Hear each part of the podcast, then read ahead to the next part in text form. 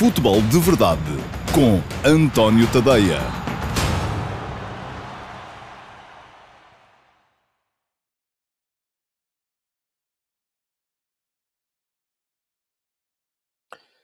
Olá, muito bom dia a todos. Eu sou António Tadeia. Este é o Futebol de Verdade de segunda-feira, dia 23 de novembro de 2020.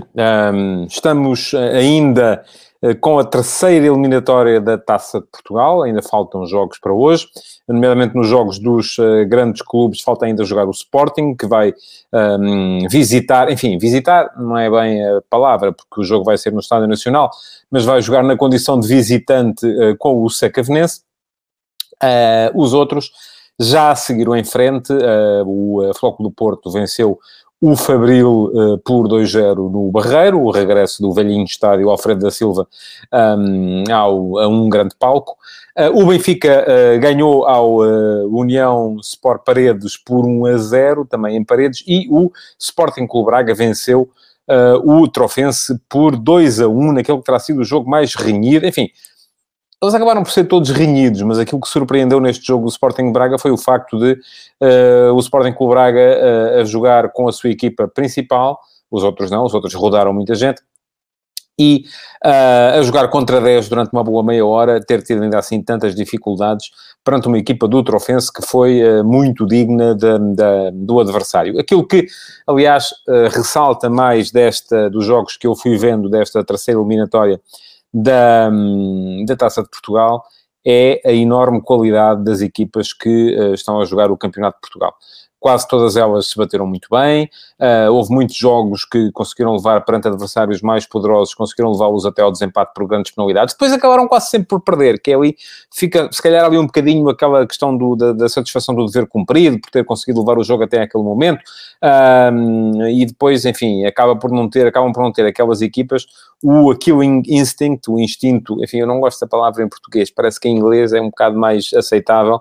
Em português, dizer instinto assassino é, é não é tão um, recomendável, uh, diria. Bom, uh, o que é que acontece? Uh, acabaram por passar as três, e eu vou aqui hoje falar dos jogos dos três um, com mais algum detalhe, não muito, porque os jogos também não tiveram assim tantas nuances que precisem de facto de ser muito comentadas. Ainda assim, é curioso que. É curioso que, está-me aqui a dizer o João Martins, que o Salgueiros vence o Sporting da Covilhã por 2 a 1. Uh, sim, mas eu estava a falar em uh, jogos contra equipas uh, de Primeira Liga, coisa que o Sporting Clube da Covilhã um, ainda não é. Um, já não é há algum tempo.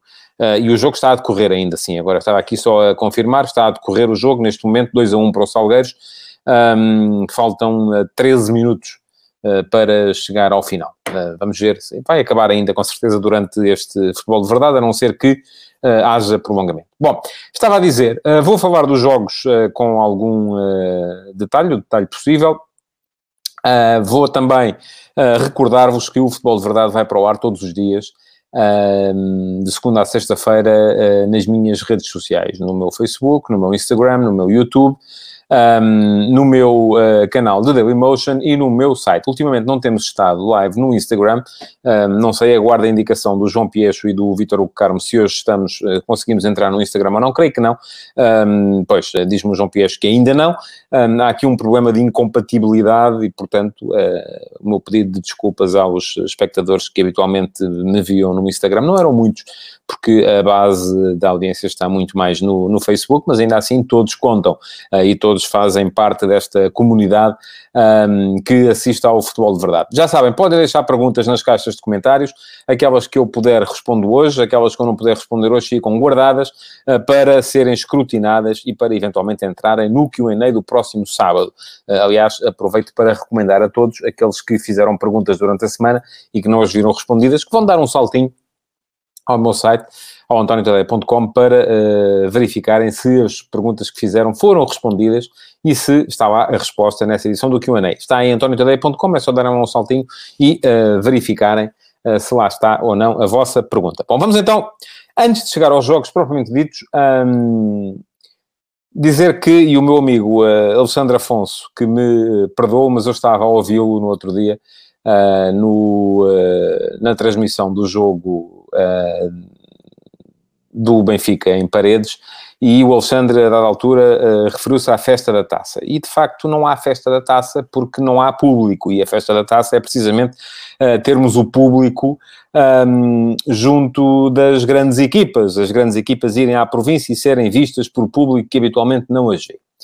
Ora, uh, e de facto, nem de propósito, aquilo pareceu ouvir um bocadinho, enfim, não vou dizer que foi combinado, porque não posso dizer, mas foi pelo menos estranho que uh, no uh, Fabril Futebol Clube do Porto os dois presidentes tenham vindo com um discurso em consonância, é um discurso uh, com o qual eu, na, na, generalidade, concordo, acho que tenham sido feitas poucas coisas uh, para que o público volte aos estádios em, em Portugal, mas se já, já achei que foi a altura disso, neste momento acho que não é. vamos lá ver. Houve uma altura, e estou a falar de início da temporada, setembro, em que as coisas estavam. e eu, na altura, falei aqui bastante do tema em que as coisas, em termos de Covid, estavam um, mais ou menos controladas e houve clubes que quiseram fazer testes e a DGS não autorizou e eu, na altura, fui frontalmente contra essa não autorização, porque era a altura de se testar, era a altura de devolver o público aos estádios, era a altura de perceber como é que se comportava o público do futebol. Ora bem, não foi feito em, uh, no devido tempo, uh, uh, começou a ser feito tarde, muito tarde, com os jogos da seleção, depois em, em os jogos da seleção de outubro, e depois também alguns jogos das competições europeias, uh, e neste momento, enfim, o público do futebol aparentemente portou-se bem, houve, não teve nada a ver com aqueles exageros, uh, por exemplo, da, da, da Fórmula 1, mas a, a, verdade é que, entretanto, a, a, situação mudou. Estamos aí com a segunda vaga, estamos com fins de semana de recolher obrigatório, com fins de semana um, com proibição de circular entre conselhos. Portanto, acho que esta não é de todo a altura para estar a dizer é preciso ter público no futebol. É uma pena, é uma lástima não haver público no futebol. Um, é, de facto, uh, lastimável. Uh, uh, concordo na base com aquilo que foi dito pelos presidentes do Futebol do Porto e do Fabril, uh, mas acho que este não é de todo o timing. Não é agora a altura. Agora, enfim, como é que íamos explicar que está o país todo em pré-confinamento, em recolher obrigatório, ao fim de semana, com proibição de circular entre conselhos, mas vamos aqui fazer. Eh, é, é verdade que há outras exceções, não é? Mas eu também sou contra elas. Um, e, e, como é que íamos aqui agora explicar que de repente íamos autorizar público no futebol? Isto não é de toda a altura. Pareceu-me que houve ali uh, alguma tentativa do presidente do Fabril para agradar a Jorge Nuno Pinta Costa e alguma tentativa de Jorge Nuno Pinta Costa também menorizar uh, uh, Luís Filipe Vieira e Frederico Farandas, que de facto um, neste momento não têm tanto assim enfim, no caso do Benfica uh, é mais duvidoso, porque o Benfica tem quase sempre uma importância muito grande do seu, do seu público. Uh, no caso do Sporting, eu também acho que neste momento ao Sporting até a situação está, está mais ou menos bem assim, porque o público do Sporting neste momento está todo dividido e o público só ia atrapalhar aquilo que tem vindo a ser, ou havia risco disso acontecer. e é legítimo que se pense assim, que o público só atrapalhasse aquilo que tem vindo a ser uma excelente campanha da, da jovem equipa do Sporting. Bom, vamos aos jogos então. Uh, Diz-me o Pedro Roque Pimentel que a FPF deve acionar mecanismos de apoio financeiro aos clubes que têm dinheiro e obrigação social e moral. Uh, concordo e creio que isso uh, terá mesmo de ser feito. e não é só por falta de receitas de bilheteira, é sobretudo por falta de receitas que vêm do futebol de formação. E aqui estou a pensar no futebol e noutras modalidades também, porque a semana passada o Jornal do Jogo publicou uma reportagem com a perda de federados nos escalões de formação em Portugal, e ela é assustadora. E isso não tem a ver só com futebol, tem a ver com todas as outras modalidades. E muitas vezes estes clubes uh, também sobrevivem uh, graças às mensalidades que vão sendo pagas pelos pais dos atletas, uh, pelo menos nas outras modalidades é muito assim, no futebol será menos, pelo menos quando se fala de um grupo de elite, mas uh, porque esse grupo de elite já não são os pais que pagam para eles treinarem, são os clubes que lhes pagam para, para, para, para os miúdos lá estarem, mas aí estamos a falar de uma elite, de uma elite muito reduzida, porque tudo o que está daí para baixo cai a mensalidadezinha todos os meses, 30, 40 euros por mês, e isso dá muito jeito, quando é multiplicado por muitos, dá muito jeito às contas dos clubes. Portanto, as pessoas centram-se muito naquilo que são as receitas de bilheteira, e elas, enfim, é verdade que o Fabril e o Paredes Uh, e até o Fense teriam feito uma receita com certeza uh, muito importante uh, nos jogos deste, deste fim de semana. mas é um caso. Depois a seguir vinham os jogos do Campeonato de Portugal para serem jogados com 400, 300, 500 pessoas, enfim, isso já não faz assim tanta diferença em termos de receita no final do mês. O que faz diferença, de facto, é a formação. Vamos aos jogos. Bom, uh, tivemos, então, uh, a começar o Fabril Futebol Clube do Porto, e o Sérgio Conceição a manter uh, poucos titulares na, na, sua, na sua equipa, manteve o Otávio, manteve o Manafá, enfim, eram os dois únicos jogadores uh, com estatuto de titular a jogarem de início.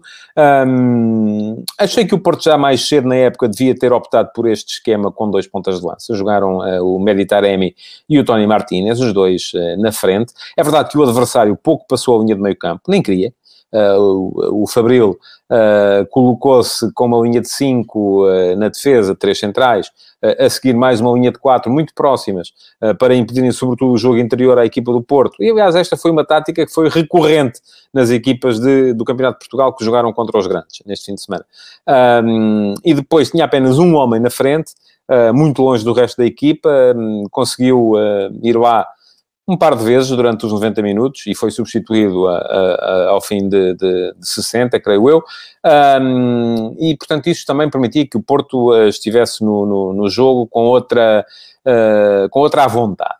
A verdade é que o primeiro gol demorou muito uh, e não se viu na equipa do Porto uma alegria ofensiva eh, que se calhar uh, se justificaria. Mas isto também terá muito a ver com outra coisa de que eu vou falar e sobre a qual já escrevi hoje, uh, com aquilo que se passou no jogo do Benfica. É que, de repente, uma equipa não é uma soma de 11 homens só. Uma equipa é um, é, é, é um estado de espírito, é um contexto, e, e isso não existia ali.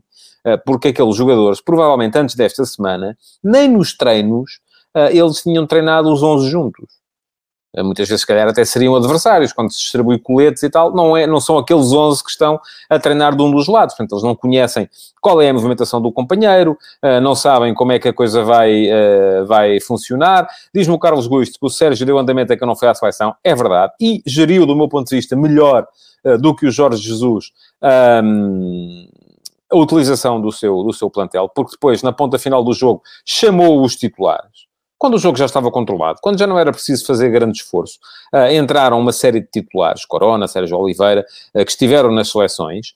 Um, diz ainda ao Carlos Gusto que estou de Taremi, Carraça, nem tanto de Nakajima e do Baró.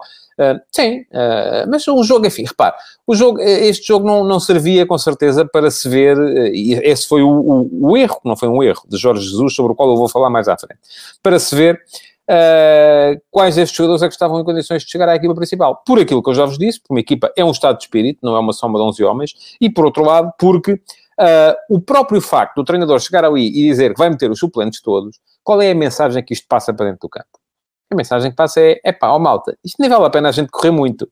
Uh, isto, é, isto são os próprios suplentes a pensar. Isto é tão fácil que até jogamos nós. Portanto, é pá. E dizem vocês, ah, mas eles deviam fazer tudo para aproveitar a oportunidade. Certo, mas eh, estas coisas passam-se todas aqui atrás. Eh, e o cérebro humano é uma coisa extraordinária eh, que haveremos de estudar ainda durante mais centenas de anos e não vamos chegar a conclusões definitivas sobre ele. Porque, por muito que nos digam que sim, a verdade é que aquilo depois, subconscientemente, não é bem assim. Uh, e, portanto, aquilo que saiu foi um Porto uh, seguro, sim, porque o adversário também não lhe impôs grandes problemas, e nesse aspecto houve uma diferença grande relativamente aos jogos da, da, época passada contra equipas do mesmo escalão, sobretudo aquele jogo do Alverca contra o Sporting, também pode dizer-se que era o Sporting que estava mal, mas sim, tinha a ver com isso também, uh, é que o, as equipas do, do, do, Campeonato de Portugal que jogaram contra os grandes poucas vezes tiveram interesse em ir lá à frente. mas acabou por aparecer o golo, mesmo antes do, do intervalo, uma execução fenomenal do uh, Tony Martínez, num pontapé de moinho, uh, depois de um contra-ataque. A jogada nasce num pontapé de canto favorável ao Fabril.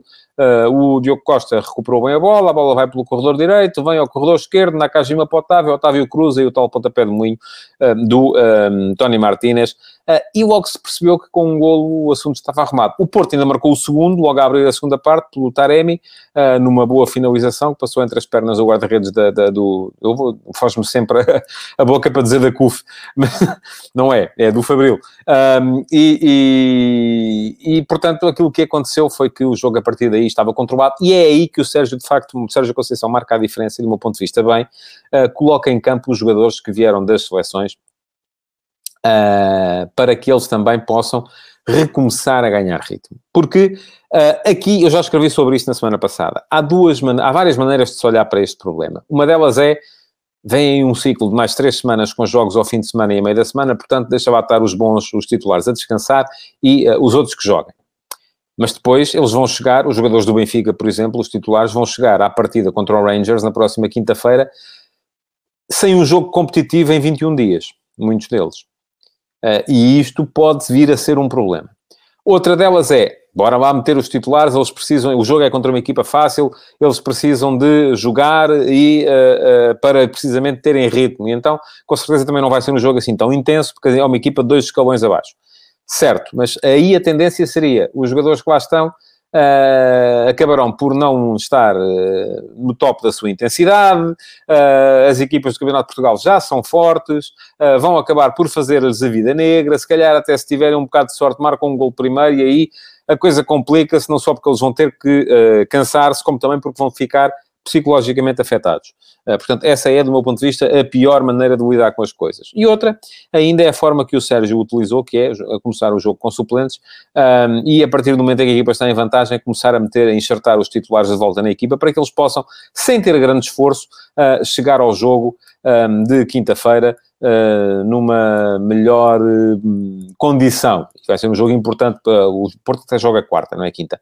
O jogo de quarta-feira contra o Olympique de Marselha um, vai ser um jogo importante para o Porto porque pode marcar aquilo que vai ser o futuro da equipa na Liga dos Campeões. Ora bem, um, só uma pequena, uma pequena, nota para vos dizer que uh, no final do jogo vi muita gente a protestar o primeiro gol do Porto. Não me parece que haja fora de jogo. Uh, não sou capaz de garantir nem que sim nem que não.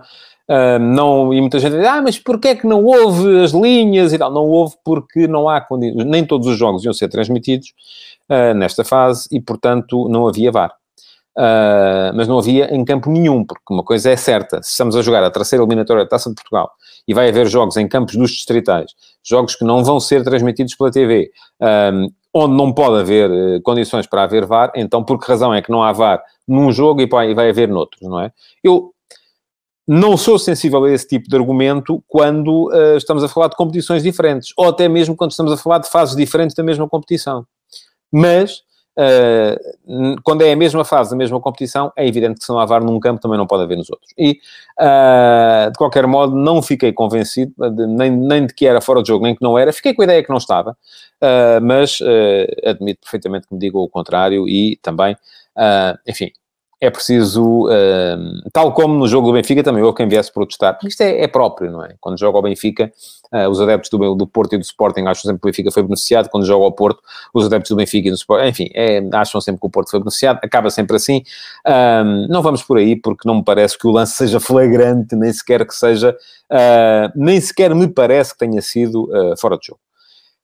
Joga a seguir o Sporting Clube Braga e o Carlos Carvalhal tem uma abordagem completamente diferente, que é coloca os titulares. E não me parece que os titulares do Sporting Clube Braga, eh, ele trocou basicamente o guarda-redes, Uh, entrou o Tiago Sá em vez do Mateus uh, e trocou, porque teve de trocar, porque o, em relação ao Alonso que jogou no, no, na Luz e ganhou ao Benfica na Luz, saiu o Francisco Moura, que entretanto se lesionou e aliás foi uh, alvo de homenagem pelo Abel Ruiz, que o substituiu no 11, quando o Abel Ruiz marcou o golo com que o Sporting Clube Braga se colocou em vantagem. Um, foi um jogo intenso, um jogo do qual o Sporting Clube Braga deve com certeza ter tido... Uh, onde teve que se empenhar, os seus jogadores tiveram que se empenhar. Gostei de algumas coisas do Braga na, na, na primeira parte. Gostei do Galeno, gostei do Jogaio. O Jogaio está um senhor lateral. Parece-me que... tem um problema relativamente à seleção nacional, é que tem à frente dele mais uma série de senhores laterais. Portugal está neste momento muito bem servido laterais direitos. Uh, faltam laterais esquerdos, uh, mas uh, em quantidade pelo menos, mas um, gostei muito do, do, contributo do Ricardo Jogai à vitória do, do, do Sporting Clube Braga, que foi uma vitória muito complicada, porque o Braga marca, o Trofense empata, numa grande penalidade que a mim me pareceu fora da área, pronto, lá está, não havia VAR, portanto não era penalti, seria livre, não é? Uh, e depois uh, o Trofense fica a jogar com um a menos, uh, ainda à meia hora do final, o Braga vai para cima, cria uma série de ocasiões, mas aparece o Serginho com uma exibição muito, muito boa, guarda-redes do Trofense, a evitar, a adiar o segundo gol do Braga até ao período de compensação, onde finalmente apareceu esse, esse segundo gol do, do, do, do Sporting Clube Braga. Vitória que foi justa um, da equipa do Carlos Carvalhal, mas que pode ter custado caro. Vamos ver como é que se vão apresentar os uh, jogadores do Braga frente ao Leicester uh, na próxima quinta-feira, jogo em casa e jogo que é importante uh, para o Braga. Tem que pontuar tem, se quiser manter-se em vantagem na luta pela qualificação. Um, e tem de ganhar se quiser ainda discutir o primeiro lugar. Diz o Guisto, o Carlos Guisto, Trofense jogou com titulares, verdade. Em casa ainda não tinha perdido no campeonato, verdade também. E o meio campo com o Leão e Vasco Rocha, o Leão só esteve até determinada altura, é competente. Para... É, o Trofense tem uma excelente equipa. Parece-me ter uma excelente equipa e vai ser com certeza uma equipa que vai lutar pela subida de divisão até uh, ao final. Uh, não posso dizer o mesmo do, do Fabril. Uh, mas posso dizer do Trofense e posso dizer do Paredes também, que jogou contra o Benfica na última partida de sábado e o Jorge Jesus teve uma abordagem, então, radicalmente diferente, porque meteu uh, uma equipa totalmente alternativa, uh, apenas estava o Pizzi, daqueles que são habitualmente titulares, uh, estavam três jogadores que ainda não tinham feito um minuto sequer pela equipa principal, esta, esta época, uh, se no caso do Alton Leite isso até pode ser considerado normal, porque enfim, é o guarda-redes, não há aqui grande uh, uh, novidade a esse, a esse nível, mas depois estava o Facundo Ferreira na frente, enfim, podem dizer, mas é um jogador de nível internacional, é, custou, uh, não custou muito porque veio, veio a custo zero, mas enfim, custa mensalmente o seu salário, uh, mais se calhar do que custa toda a equipa do Paredes. e depois estava também o João Ferreira, um dos miúdos que fez jogar o Jorge Jesus, que apareceu como lateral esquerdo. Ora, um, o Benfica fez um jogo fraquinho, é preciso dizer. O Paredes jogou como jogou o, o, o Fabril, fechadinho lá atrás, em 5-4-1, uh, sem se preocupar sequer em ir à, à, frente. Na primeira parte tem um, na ideia que tem um remate do Ismael, uh, na segunda parte até pareceu começar um bocadinho mais uh, afoito para ir à procura do empate, porque o Benfica já estava a ganhar, mas uh, depois acabou por se remeter à defesa na mesma. Um, e o Benfica acabou por fazer um gol de bola parada, Uh, aliás, esteve bem o Benfica nas bolas paradas. Foi a única coisa que me parece que o Benfica trabalhou bem, porque além do golo teve mais dois lances uh, de laboratório que podiam ter dado golo também. Um, e uh, nota para a finalização do uh, Samaris, um cabeceamento colocadinho, colocadinho, mesmo junto ao cantinho inferior, ainda por cima. Não é fácil meter ali a bola naquelas condições. Um, portanto, acabou depois o Jorge, a notícia do jogo do Benfica acaba por chegar mais até da conferência de imprensa de Jorge Jesus no final. E eu já escrevi sobre isso hoje. Uh, o meu último passe de hoje, às 8 da manhã, no antoniotadeia.com, foi precisamente sobre esse tema. Um, e um, pergunta-me o Correio é fixe se eu acho que o Jorge Jesus esteve bem nas declarações finais em relação ao Gonçalo. Qual foi o objetivo dele? Matar ou picar o miúdo? Olha, não sei. Só ele é que pode saber. São admissíveis as duas interpretações. Um, enfim, aquilo que lhe posso dizer e que foi mais ou menos isso que escrevi também, é que, em rigor, uh, ninguém pode ser testado naquelas condições. Porque, uh, tal como disse relativamente à equipa do Porto, uma equipa é um estado de espírito, não é uma soma de 11 jogadores.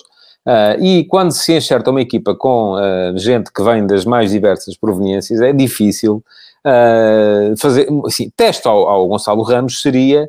Um, num jogo que já está, que ainda estivesse por ser decidido, uh, o Jorge Jesus de repente dizer sai Schmidt entra o Gonçalo Ramos. E é isso, o Gonçalo Ramos falhar ou fracassar, uh, pode dizer-se que sim. Agora, num jogo com uma equipa que não teve fio de jogo, que não teve ambição, que a partir do momento em que se eu ganhar por 1 a 0 contra um adversário que não saía lá de trás, também limitou-se a deixar correr o Marfim, um, não vão ser os... E o Jesus, é verdade, disse isso também, a dada altura, que não chegou, não lhes chegou o jogo. Não vão ser os dois avançados que vão mudar isto. Um, e, portanto, agora, é legítimo qualquer tipo de interpretação relativamente ao objetivo de Jorge Jesus no meio da coisa. Eu acho que uma versão um bocadinho mais polida uh, do uh, tem que nascer 10 vezes para jogar, porque aquilo que Jesus disse foi que ficou, enfim, desiludido com, com, com o Gonçalo Ramos uh, e com o Facundo Ferreira, e que depois rematou com mais duas frases, uma a dizer que foram os mais velhos que seguraram o jogo, e outra a dizer que...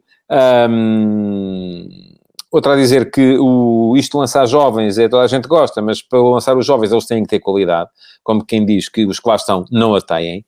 Uh, e aquilo que eu respondo é que, naquelas condições, uh, não é fácil demonstrar uh, qualidade, porque toda a equipa estava um bocadinho que desencontrada. diz o Fernando Figueiredo, Jorge Jesus quis mandar um recado interno, como faz habitualmente, para conseguir o que quer, com estes não vai dar. Mas atenção, eu aí também já disse isto, eu acho que aquilo é um bocadinho pescadinha de rabo na boca, porque toda a gente diz, ah, o Jorge Jesus não aposta nos miúdos. Verdade. Uh, e eu sempre disse, enfim, ele não aposta nos miúdos porque consegue que as administrações lhes deem, jogador, lhes deem jogadores consagrados e mais fortes para as posições em que os miúdos podiam jogar. E nenhum treinador é suficientemente idiota ao ponto de, olha, eu tenho aqui o Maradona, mas vou pôr a jogar o Joaquim Manel. Porque ele é jovem e tal, precisa de ser promovido. Não. Se eu tenho o Maradona, jogo ao Maradona, qual é a dúvida? Não é? Uh, e o Benfica, quando foi recuperar Jorge Jesus uh, ao Flamengo, foi buscá-lo uh, com essa ideia, que é precisamente, este não é um treinador que aceite qualquer coisa, é um treinador que vai querer ter os melhores. Portanto, eles são todos, eu acho que não é tanto um recado interno. Deixe-me só corrigir aqui uma coisa que diz o Luís Rocha, o Gonçalo, ao contrário dos outros, vinha de dois jogos seguidos, duros, no Sub-21, saiu do banco um, e não foram assim tão duros quanto isso. Enfim, um foi contra Chipre, o outro foi contra a Holanda, mas não estava nada em jogo. E uma coisa é jogar no contexto de seleção, outra coisa é jogar no contexto de clube. Uh, sobretudo quando uh, no contexto de clube não há uma equipa.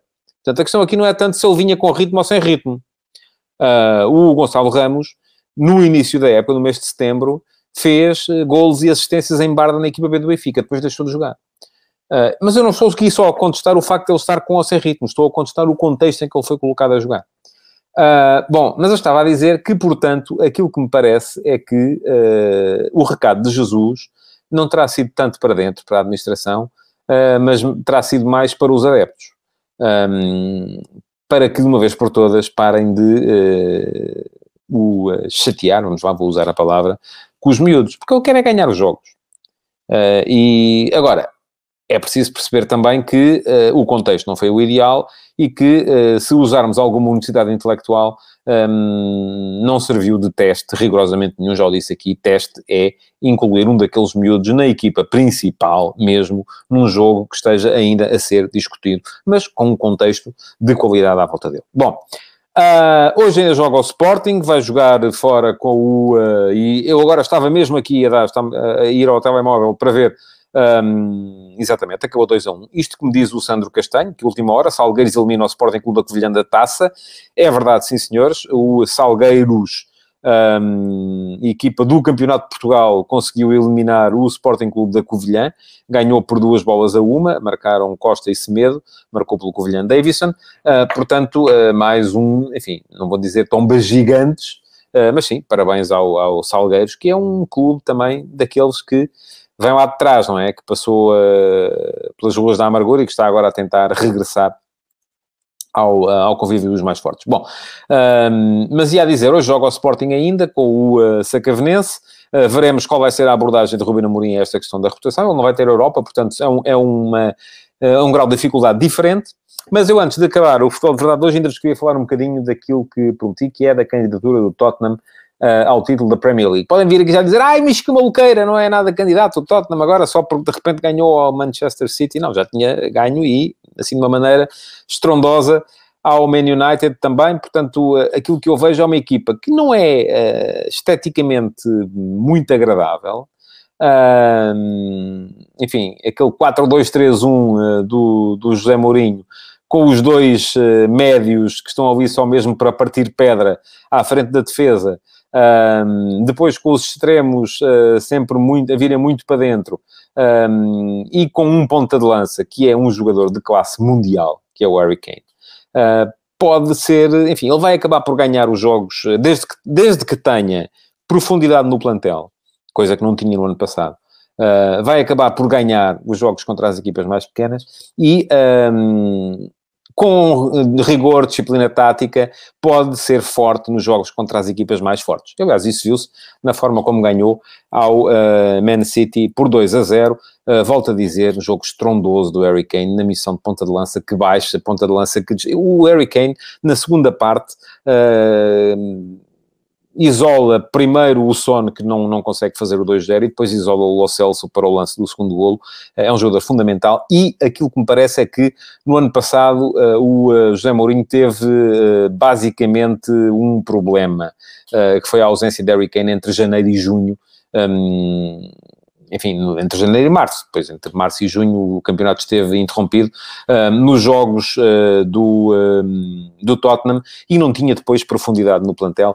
Um, enfim, portanto, o problema do José Mourinho pode vir a ser. Ainda, eu acho que a equipa ainda precisa de alguns acertos em, em janeiro, mas é muito importante, de uma vez por todas, o Mourinho começa a acertar uh, no mercado e aquilo que ele fez no ano passado, parece-me que ele muitas vezes é também um bocadinho, uh, uh, está um bocadinho refém de, das movimentações e não, tem, não têm sido as mais corretas as apostas que o Tottenham tem feito no, no mercado. Mas com os acrescentos corretos em janeiro, sim, acredito que esta equipa do Tottenham pode andar lá em cima e uh, seguramente não vai voltar a falhar a Liga dos Campeões, embora aí também uh, a luta vá ser com certeza muito, muito dura, porque há muitas equipas a pensar nisso. Enfim, se formos a ver, há Liverpool, que ontem ganhou com mais um golinho do Jota e um e que golo, é preciso dizê-lo, há Liverpool, há Manchester City, há Manchester United, há Chelsea, Arsenal, podemos pensar que o Arsenal pode lá chegar, uh, à Tottenham, um, à Leicester, uh, portanto já estamos a falar em sete equipas uh, a lutarem pelas quatro posições na, na, na Liga dos Campeões,